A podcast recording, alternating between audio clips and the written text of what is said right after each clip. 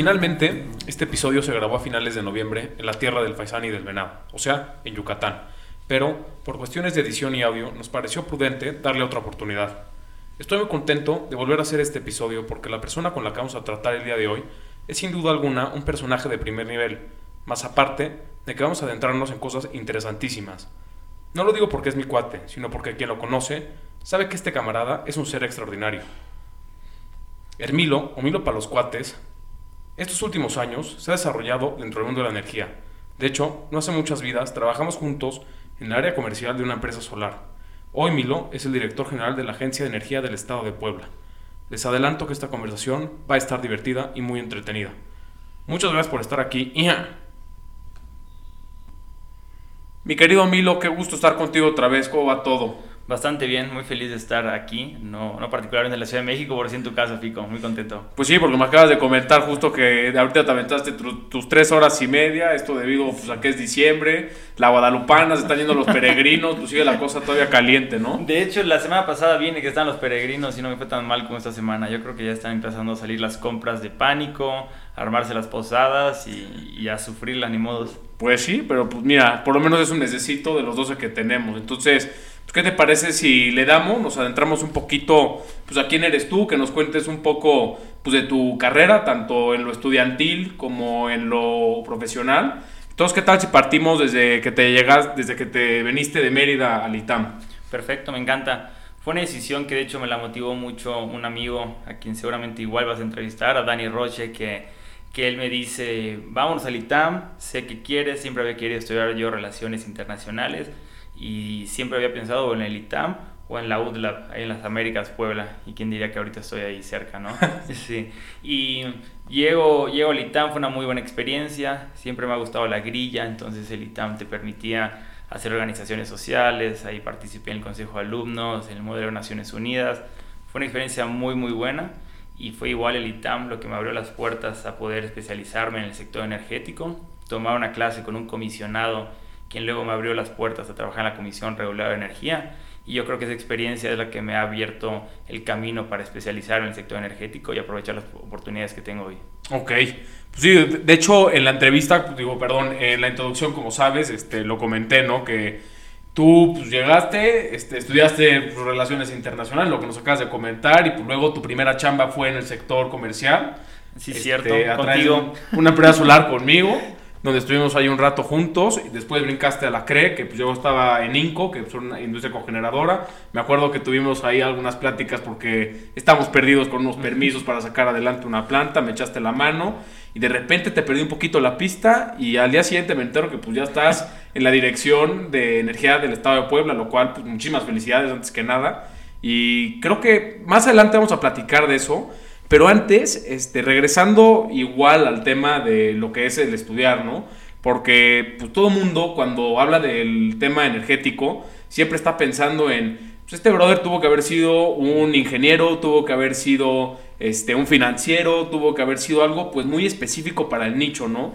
Y en tu caso, pues nos damos cuenta que no es así. O sea, tú estudiaste relaciones internacionales, que va más apegado quizás al tema, pues sí económico, pero igual humanista. O sea, de pues, sociales, ¿no? Exacto. O sea, y lo tuyo, la gente diría, ¿cómo es posible cuando se trata de algo tan complicado como es este, la energía, ¿no? Entonces, ¿cómo, ¿cómo fue que acabaste involucrado en este mundo que pues, es tan pues, complejo, ¿no? Para todos aquellos que no están en él. Es tan ingenieril, creo que lo dijiste muy bien. Cada vez que llega una reunión, todos ingeniero, ingeniero Milo, y pues no soy licenciado, pero como el sector energético es tan tan abierto y necesita de todo tipo de perfiles para que haya un buen trabajo, pues necesita los perfiles que van a ser política energética, política pública, política regulatoria. Y si bien ahí los perfiles ingenieriles pueden tener una muy buena participación, ahí sobre todo lo que he visto es que lo llevan los abogados, los economistas, y lo interesante pues ya es ver igual a internacionalistas en el, en el sector energético. Lo que te da la carrera de RI que estudié es que te da un entorno muy global y ahí entendí que el sector energético es un sector que es, que es básicamente eh, la forma eh, práctica como se manifiesta la geopolítica internacional. Entonces, eh, está muy ligado el sector energético a un sistema económico internacional, a la política global, a la toma de, decisiones que moldean todas las economías. Entonces ahí fue como me empezó a llamar la atención. Sea, vivimos en un momento de, de transición energética, que es transformación de todos los sistemas económicos y modelos energéticos. Y ahí es donde alzo la mano, empiezo a indagar, empiezo vendiendo paneles eh, ahí cerca de ti. Y luego pues ya termino identificando que lo que me gusta es hacer política pública. Ok, pues fíjate qué interesante porque justo yo creo que nadie lo piensa de esa manera, ¿no? En el sentido de que eh, a través de las redes eléctricas pues se conectan las economías, ¿no? Quisiera que nos platicaras un poquito, por ejemplo, de cómo es que o no México está conectado por, con alguno de nuestros vecinos. Sí, exacto. De hecho, ahorita es un tema que luego la gente no entiende y cree que es muy sencillo poder tomar decisiones respecto al sistema eléctrico, pero hay que entender que cada decisión que tomemos le puede impactar a nuestros vecinos del norte y no la van a dejar pasar tan fácil. Entonces, por eso ahorita en un momento de reforma energética, así como fue la anterior y en todas las que han habido, inmediatamente alza la mano Estados Unidos, se activa la, la diplomacia, se activa el cabildeo, porque la verdad es que uno, estamos conectados físicamente, tenemos diferentes líneas de transmisión que, que conectan al sistema eléctrico nacional con los sistemas de Texas y los sistemas de California, Estados Unidos. Entonces hay un tema de transporte de energía, que el transporte de energía igual transporta datos, información y es muy fácil hacer un hackeo del sistema y tumbar la red eléctrica que ya pone en crisis a un país. Entonces físicamente hay una problemática. Pero financieramente hay otra. Los grandes capitales estadounidenses pues tienen participación en la economía mexicana de muchas formas distintas y el sector energético pues no se queda atrás. Ahí vemos empresas grandes de, energía que quieren tener participación en México y que están empujando una agenda muy fuerte para que se abra la, la economía o se continúe abriendo la economía energética del país. Entonces ellos tienen peso, tienen dinero y pueden mover las tomas de decisiones. Oye, pero ahorita que hablas de los capitales de Estados Unidos en México, ¿tú crees que en medida de que se, una de las medidas por las cuales están viniendo al país es porque pues, tienen una saturación en sus mercados o porque quieren nada más eh, engrosar sus ingresos? Yo creo que vamos por la segunda. O sea, sí hay, mercados muy competitivos en donde están, eh, hablando particularmente de Estados Unidos, Europa, son mercados altamente competitivos y lo que encuentran en México es un área de oportunidad porque los precios lo demuestran. El mercado eléctrico mexicano es un mercado de precios, así se llama, de precios marginales locales, que son indicadores de qué tanta falta nos hace la energía. Entonces a los precios que se está vendiendo la energía nos demuestran de que todavía puede incorporarse nuevas tecnologías, nuevas centrales de generación y tirar los precios para abajo y pues eso hace que los ingresos de estas empresas pues igual se vayan para arriba. Ok. Oye, y ahorita vamos a regresar un poquito al tema de las universidades, ¿no? Este, digo que tiene que ver con todo lo que estamos hablando, pero una de las razones por, la, por las cuales empecé este podcast es porque creo que muchos de nosotros decidimos sobre nuestras carreras, pasamos los exámenes, sudamos en nuestras clases, soportamos a profesores aburridísimos, algunos hasta nefastos, y una de las cosas que no te enseñan jamás, o sea, por no decir nunca, es la realidad del mundo, ¿no? Porque pues, estás en tu salón de 30 alumnos y no ves más allá de eso, ¿no? Este, y obviamente siempre nos platican nuestros papás o la gente que tenemos a nuestro alrededor que pues allá afuera es un mundo difícil, pero pues no te preparan para eso.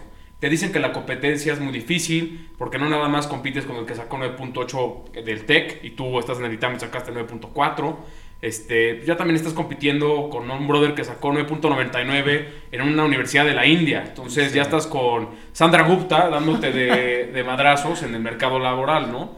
Entonces, todo lo anterior sí que es cierto, pero lo que nadie nos cuenta es lo difícil que es llevar el día a día. O sea, levantarte de la cama cuando la estás pasando mal, pues es complicado, ¿no? O sea, eso a todo mundo nos ha pasado en un momento dado.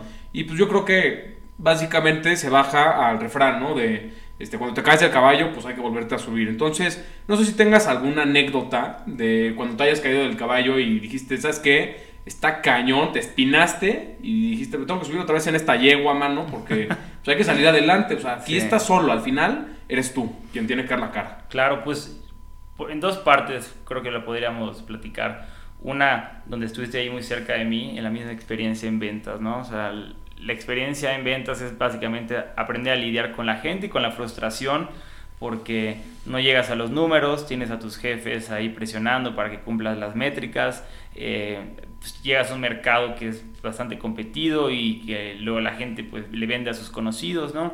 Entonces, aprender a lidiar con la frustración y tener paciencia es algo que no encuentras en el día a día en las carreras, en las licenciaturas, ¿no? Te enseñan lo que está en los libros, te enseñan cuestiones muy prácticas, pero al final de cuentas todo se traduce en las habilidades personales, habilidades humanas, saber tratar al prójimo, saber negociar. Y eso no hay nadie que te esté preparando. Entonces, no creo que haya sido solo una experiencia de que me caigo del caballo una vez y logro levantarme, sino creo que fue constantemente varios meses de intentar lidiar con eh, las ganas de querer vender, de hacer las cosas bien, de, de demostrar que sí puedo, pero pues ya ni siquiera demostrárselo a terceros, demostrármelo a mí mismo, ¿no?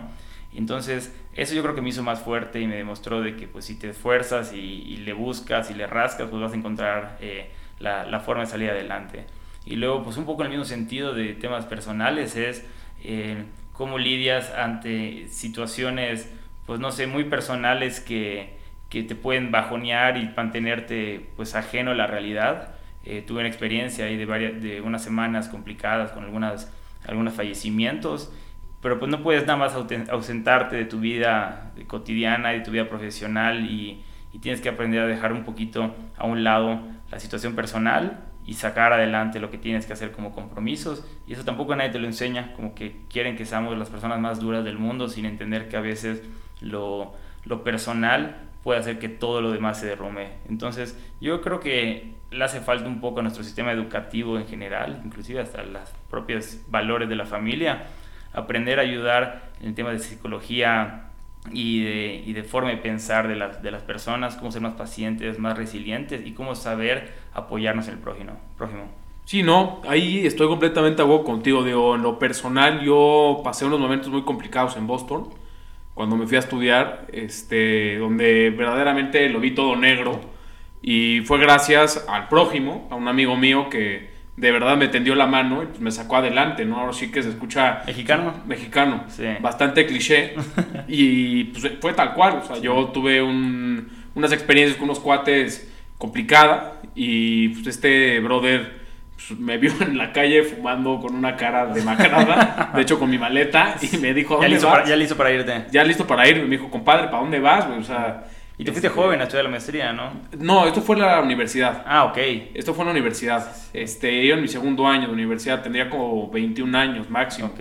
Más complicado porque no estás ni cerca de tu familia, no, muchos amigos nuevos, ¿no? Nada. Entonces, digo, yo estos cuates los consideraba muy cercanos a mí, sí lo fueron.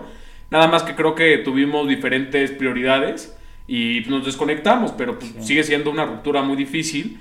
Y definitivamente, si no hubiera sido por él, por, por el prójimo, este, quién sabe qué hubiera pasado. Digo, y te, me paraba todas las mañanas, que es lo difícil, ¿no? Salir de la cama, porque pues aparte con el frito, pues estás caliente en la cama. Y pues este cuate siempre, jálale fico, jálale fico, jálale fico. Y gracias a Dios, pues salí adelante este, en mi carrera y pues pude competir con Sandra Gupta de la India, ¿no?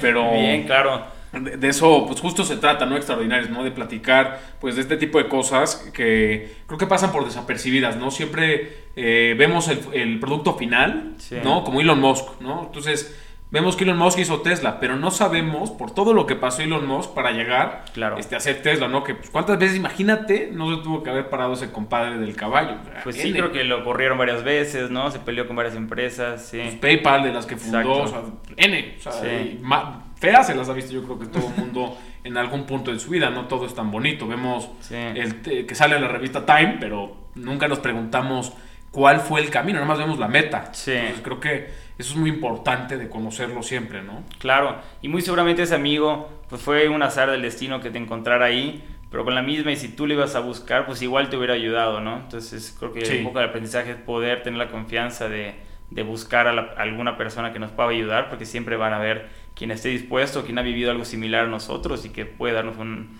un, buen consejo al menos. No, por supuesto, maestro.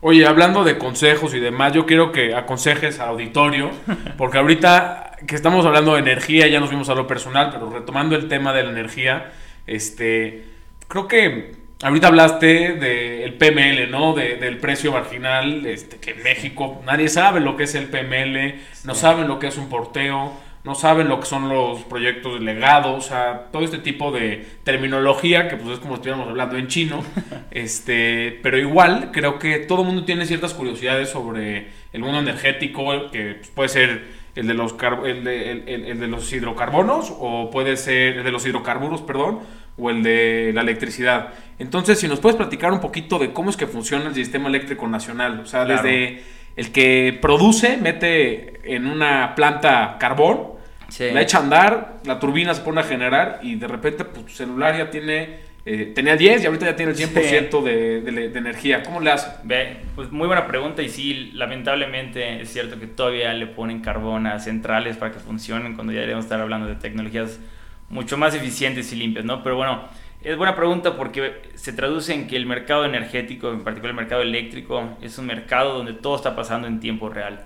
Cuando prendes el switch de tu, casa, de tu luz, de tus, eh, o conectas tu celular, pues enseguida estás teniendo energía eléctrica que está dándole batería a tu celular o luz a tu casa y esa energía en ese preciso momento se está produciendo seguramente a cientos de kilómetros de donde la estás consumiendo. Entonces es un mercado que tienes que nivelar eh, en todo momento, cada minuto, la oferta con la demanda. Entonces cómo funciona es que si nos vamos hasta el inicio de la cadena, en la parte de producción o generación de energía eléctrica, ahí tienes un conjunto de centrales eléctricas enormes, ¿no? Tienes hidroeléctricas a partir de agua, eólicas de viento, solares, carboeléctricas como las que mencionas, o ciclos combinados de gas natural, tienes un diferente conjunto de, de, empresas generadoras que van a inyectar la energía a las líneas de transmisión. Las líneas de transmisión. ¿Qué son las líneas de transmisión? Porque ya ahí ya, otra vez volvemos a ¿Qué coño es una línea de transmisión? Ahí interrúmpame cuando me, vaya técnico, ¿no? Son las grandes líneas, eh, los grandes postes de luz los que encontramos en las carreteras.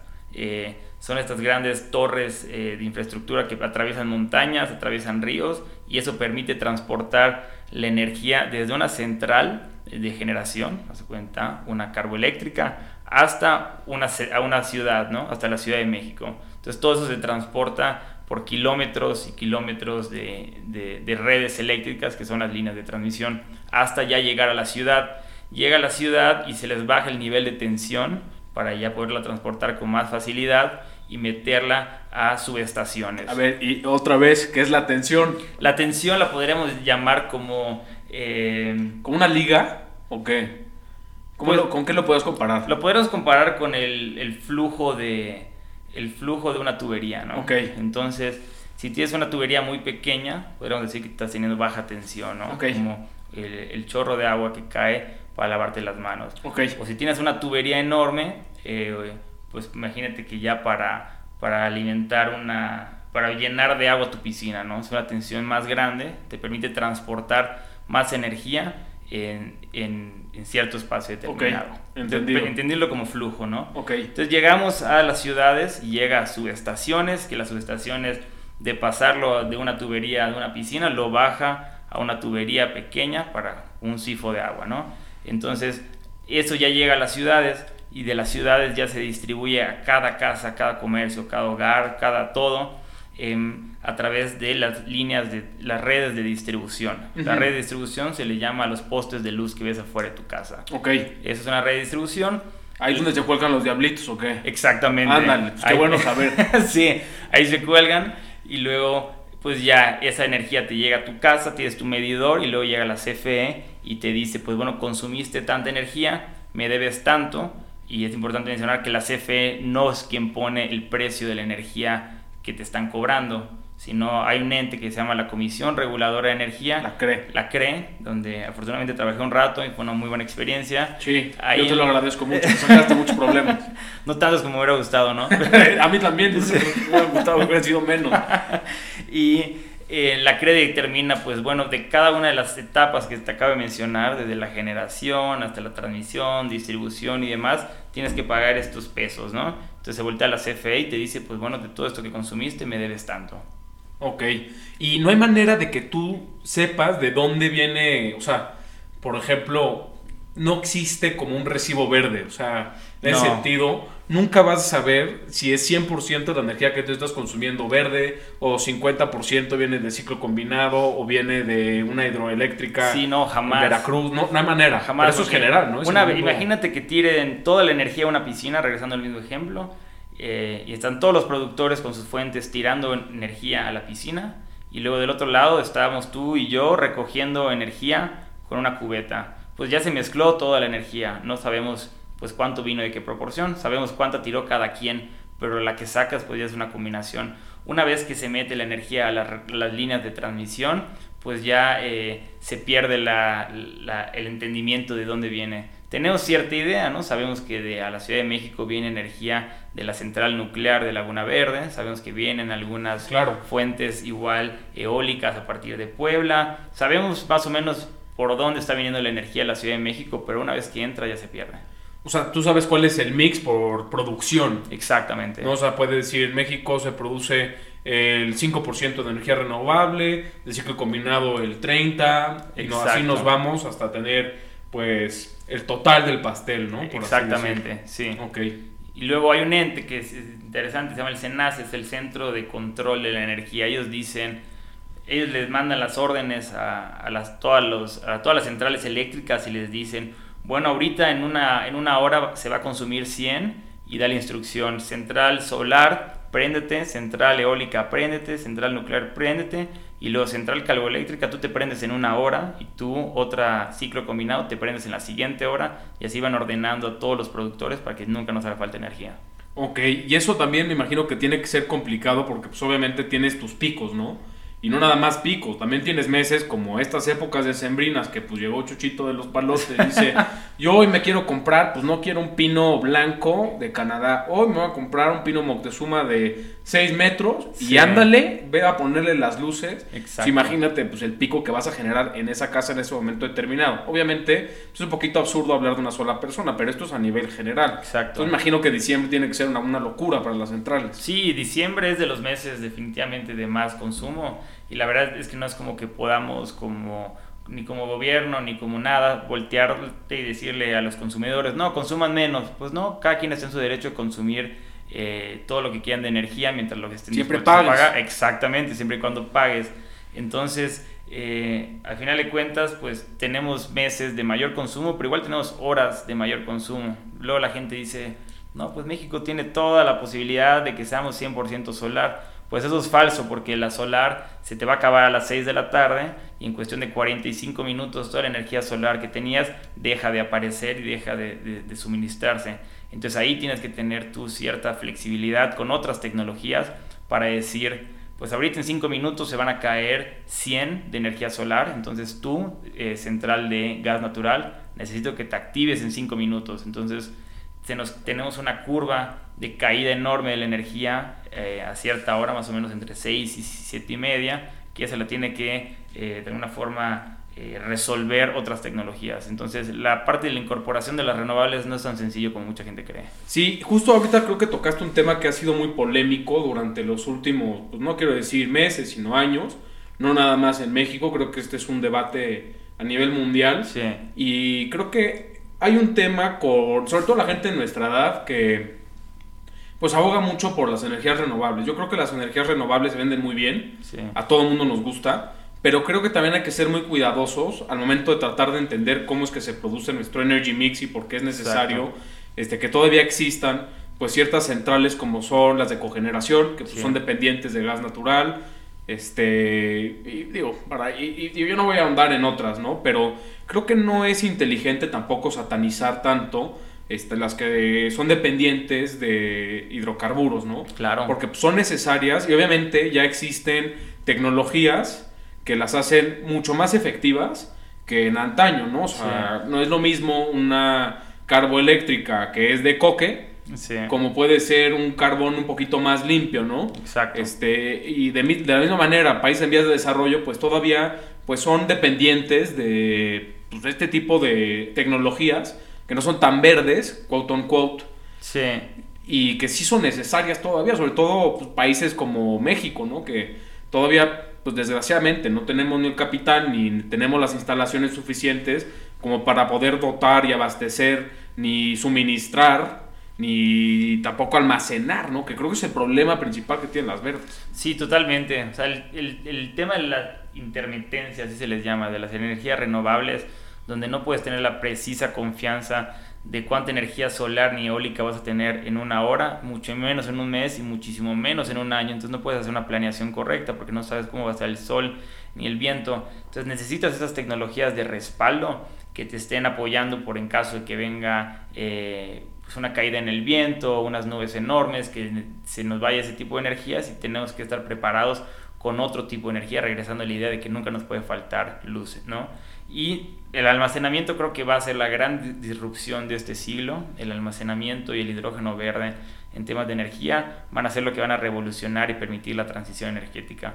Una vez que logres a precios competitivos guardar o almacenar tu energía que vino de centrales solares o centrales eólicas, pues se acaba esto de la intermitencia porque puedes sobredimensionar de cierta forma tu central para guardar cierta energía en las baterías y en el momento en que pase algo imprevisto o en el momento en que se necesite estabilizar un poco la red eléctrica, pues ya dispones de la energía que tienes en tus baterías. Entonces, estos dos temas van a ser lo, la, la gran Exactamente. Una vez que podamos confiar con baterías, ya sabremos que sí podremos tener un mundo 100% alimentado de energías renovables. Oye, y ahorita que tocaste un tema de quedarse sin luz, que creo que eso es muy delicado, sí. ¿no? El tema de quedarte sin energía y particularmente luz, pues puede desatar una calamidad. De hecho, yo no sé, seguramente que lo sabes, este, se habla de un gran apagón en Europa. Sí. Este, yo no lo he profundizado tanto, lo he leído pues, en términos muy generales.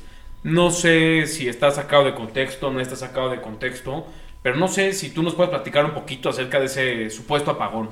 Pues sí, se, sí, lleva diciendo hace mucho tiempo y tiene un trasfondo de igual, de las mismas ideas de geopolítica internacional y seguridad internacional.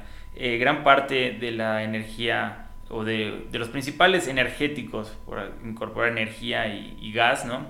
Que viene a Europa, viene por parte de Rusia. Claro. Entonces ellos son los grandes suministradores de gas de toda Europa. No por nada Europa ha sido quien ha impulsado tanto la transición energética a favor de las renovables porque quieren dejar de depender del, gas natural. Entonces, eh, le hemos estado viendo, si bien no ha habido como tal un gran apagón, sí ha habido eh, muchas empresas yéndose a bancarrota, sobre todo en el caso de España y en el caso de Reino Unido, porque llega el gas, pero a cuatro veces el valor que venían pagando, no pueden cubrirlo, no pueden asegurar el precio que le pactaron a sus clientes. Pues viste ahorita lo de España, ¿no? Este lunes eh, el megawatt por hora no, 292 euros. Exactamente, y en Reino Unido pasó algo muy similar, que como ellos tienen un contrato al final de cuentas con su cliente final que no consideraba una subida de precio tan abrupta, pues se van a la bancarrota y de un día al otro tienes más de 40 empresas de gas y de energía que se fueron a la bancarrota, que podrían dejar desprotegidos a sus usuarios y que si no tienes un buen sistema regulatorio para tener algunas empresas que vengan a cubrir cuando las empresas quebran, pues dejaste fuera de energía y fuera de luz a muchas personas. No, pues a todo dar, mi lo digo, ojalá y esto nunca nos llegue a, suceder porque, pues digo, ya con unas horas de luz estás que te quieres morir por todo lo que implica, pues ahora imagínate una, dos semanas, ¿no? O lo que fuese. Pero, o que de la nada nos digan, pues ya en vez de pagar lo que estás pagando ahorita, tienes que pagar cuatro veces, ya de por sí está carísima la luz. No, pues ¿para qué? Digo, maestro, no por nada me dice Don Fogatas, me pongo a hacer unas, unas piras que te platico. Pero pues ojalá no lleguemos a, a ese... Sí, no, hasta ahorita vamos bien. Creo que el sistema mexicano es de los más fuertes del sistema eléctrico, entonces hay que seguirlo, seguirlo invirtiendo. Pues a todo dar, pues muchísimas gracias por todas estas aclaraciones espero que no lleguemos a, ese punto. Y ahorita pues vamos a cambiar un poquito de tema. Nos vamos a ir a un tema más relajado porque yo me imagino que la gente ya escuchó tu acento en de estar pensando este cuate pues, es yucateco. estado, digo, el estado soberano de Yucatán, antes república, este, pues una de las cosas que más gusta del estado, obviamente su turismo, pero sobre todo pues la comida, maestro. Y en esta casa, pues mi mamá siendo yucateca, para nada come, o sea, fuera de esta casa, bajo su cuidado y de su mano y su sazón, no come fuera de, la casa yucateca, salvo cuando vamos a ver algo por el estilo. Entonces, tú que viviste aquí un rato, Este, a ver, ¿qué, qué recomendación nos tienes de comida yucateca? Primero recomiendo las polas, muy buen lugar, sopa de lima deliciosa, unos tacos con tortilla hecha a mano, que eso siempre se agradece. Tenemos igual, como si fuera mío. No es lo mismo, ¿eh? Eso es artesano el tema. Exacto, ¿eh? es artesano. ¿Te das cuenta? Sí, hay como tres eh, lugares, eh, tres polas diferentes, entonces por donde estés, mientras estés más o menos por el centro, Polanco, Roma, Condesa, vas a tener uno relativamente cerca. Eh, y hay uno que se llama, muy bueno, igual que se llama el Turish. El Turish tiene muy buen... Ah, es que aquí le dicen Turix. Ah, sí, mal, error. Error. error. La- este, el Turish y muy buen muy buena cochinita. Tienen buena salsa, buen chile habanero, que es igual es vital para que- Vital. exactamente. Completamente, maestro. Oye, y ahorita que hablamos de Yucatán y que pues, sabemos que funciona su gastronomía, me gustaría que nos platicaras un poquito qué ha funcionado este, en Yucatán, que no así en el resto del país, porque pues sí hemos visto que Yucatán ha dado un brinco en los últimos años brutal. Entonces, Sí. algo están haciendo bien. Sí, creo que es de los pocos, países pocos países. Todavía no. Fue, fue, fue, fue. Por lo poco que duró. Es de los estados que tienen, yo creo que mejor estado de derecho. O sea, más legalidad, más cumplimiento a, a la ley, más certeza jurídica que te permite llegar ahí, invertir, estar tranquilo, eh, salir a trabajar con la tranquilidad de que tus hijos se fueron al- a, a la escuela y van a regresar sanos y salvos y que tú igual vas a poder regresar a comer con ellos. Entonces eso es lo que es la clave para el éxito, el poder saber que todo va a estar bien y que tienes un estado que te va al menos a, cuidar y a respaldar, ¿no? Pues para eso existe un país, ¿no? Tener la seguridad. Entonces eso lo ha hecho muy bien Yucatán. Eh, y más de fondo, menos político, menos administrativo. El tema de la cohesión social. Yo creo que el yucateco se siente muy bien representado entre ellos, siempre está dispuesto a apoyar a, igual al mismo tema del prójimo, ¿no? Eso creo que lo saco por tal de subconscientemente yucateco. Eh, siempre hay unas ganas de apoyar, de no dejar solo al vecino, de, de cuando sucede alguien, pues sucede algo a alguien, pues estamos buscando la forma de apoyar, a veces hasta medio eh, intromisivo con tal de echar la mano. Entonces, cohesión social, her- hermandad y compañerismo. Eso sí que es cierto, porque he sentido que Yucatán sí es de esos estados donde la gente se siente identificada, ¿no? Sí. Con, con uno mismo, ¿no? Creo que tú lo has vivido. En México, pues somos 21 millones, APX, un poquito más, no sé. Eh, ¿Mexicanos? No, en la zona Ah, ok. metropolitana, o sea, me refiero a chilangos, no Sí, mexicanos. chilangos. Una- una- ya ves, ese O es el problema. a los guaches. en- Exactamente, como los guaches. Es el problema que tenemos en México, creemos que somos el centro de la Tierra. No el Sí. ombligo, lo dice el nombre, ¿no? Sí. México, el ombligo de la luna. Entonces, este, creo que estoy completamente de acuerdo con eso que dices de Mérida. Eso es muy, bueno, de Yucatán, no de Mérida, porque también tenemos esa manía de hablar de Mérida como si fuera el estado. Cuando Exactamente. pues, te falta Canacín, Chapoto, no. Son, ciento, cien- son 103 o 106 municipios. No, no estoy seguro, tú lo tienes Cien- mejor que eh, error gra- eh, grave, pero 103 o 106 municipios. Es muy, muy vasto Yucatán. Eh, y creo que sí, igual es un error, coincido contigo, de siempre intentar ver como eh, este nacionalismo como si fuera, o estado, no sé cómo sea el nombre, pero querer... Ciudad de estado. no sé, Exacto. sí, si- pues al final de cuentas es más, es, un- es una creación humana el que exista Mérida, Yucatán, México, ¿no? Al final de cuentas si podemos romper un poquito con esa idea de que soy de aquí y no de allá, pues sería algo mejor. Pues también, pero pues... Pero paso a paso. Paso a paso, es- es- si primero se empieza por algo. Sí. Oye, y si nos remontamos a la historia del estado, ¿qué época es la que más te interesa Yucatán? Y no sé si hay algún yucateco que admires. La verdad es que no me gustaría, no, no sé bien, no sabría qué decirte de qué época me remontaría. Creo que ah, nos tocó una muy buena época. Ajá. Y, De acuerdo. Sí, y no quiero errarle con la. No, con la- está completamente de acuerdo. de qué yucatecos buenos tenemos varios, pero destacaría dos. A, a- primero a Cholo. Ajá. Héctor Herrera Cholo, Sí, un no. gran comediante. ¿Cómo no? Buenísimo, me acuerdo que siempre iba con mi papá al antiguo. Ah, bueno, está muy cerca de, tu- de- de los almendros Sí. eh, al actual teatro Armando Manzanero, que él Sí. sería el segundo yucateco. Mira qué curiosidad que se encuentren ahí los. Exactamente. Me acuerdo que siempre iba a las obras de teatro regional de Cholo con mi papá, con, mi- con mis primos, y era una maravilla. Y sí, es cierto, ahorita don Armando Manzanero, que en paz descanse, pues tiene, guarda su nombre el teatro donde se exhibía Cholo. No, completamente. Yo me acuerdo de ir también con mi mamá a ver a Cholo, ahí al Armando Manzanero. Contina, you. Contina Tuyú, mira. y me hago mi mamá. Yo me, yo me acuerdo que, digo, nunca viví en Mérida, pero pues fui, he ido más bien casi toda mi vida. Y este, pues más o menos, pues es, digo, muy regional, le tienes que entender, pues, bastante del, del, idioma, ¿no? Ya no puedo decir el lenguaje porque, pues, se utiliza mucho maya. Mucho. Entonces, me acuerdo, bueno, y, obviamente, pues, picaresca, o sea, picardía yucateca, ¿no? Y bastante fuerte la de, la fuerte. y, y me acuerdo, yo me quedé una vez sorprendido porque no me acuerdo, pues, que hizo en mil obras, pero una en específico le regalaba a Cholo una toalla. Y yo quedaba anonadado porque Cholo, bueno, salía así como, como una toalla, pues es el mejor regalo que me dan en mi vida. Me le preguntaba a mi mamá, mamá, pero qué raro que Cholo haya salido tan contento. Y obviamente yo chiquito dije, ¿por qué no le regalaron un Pokémon?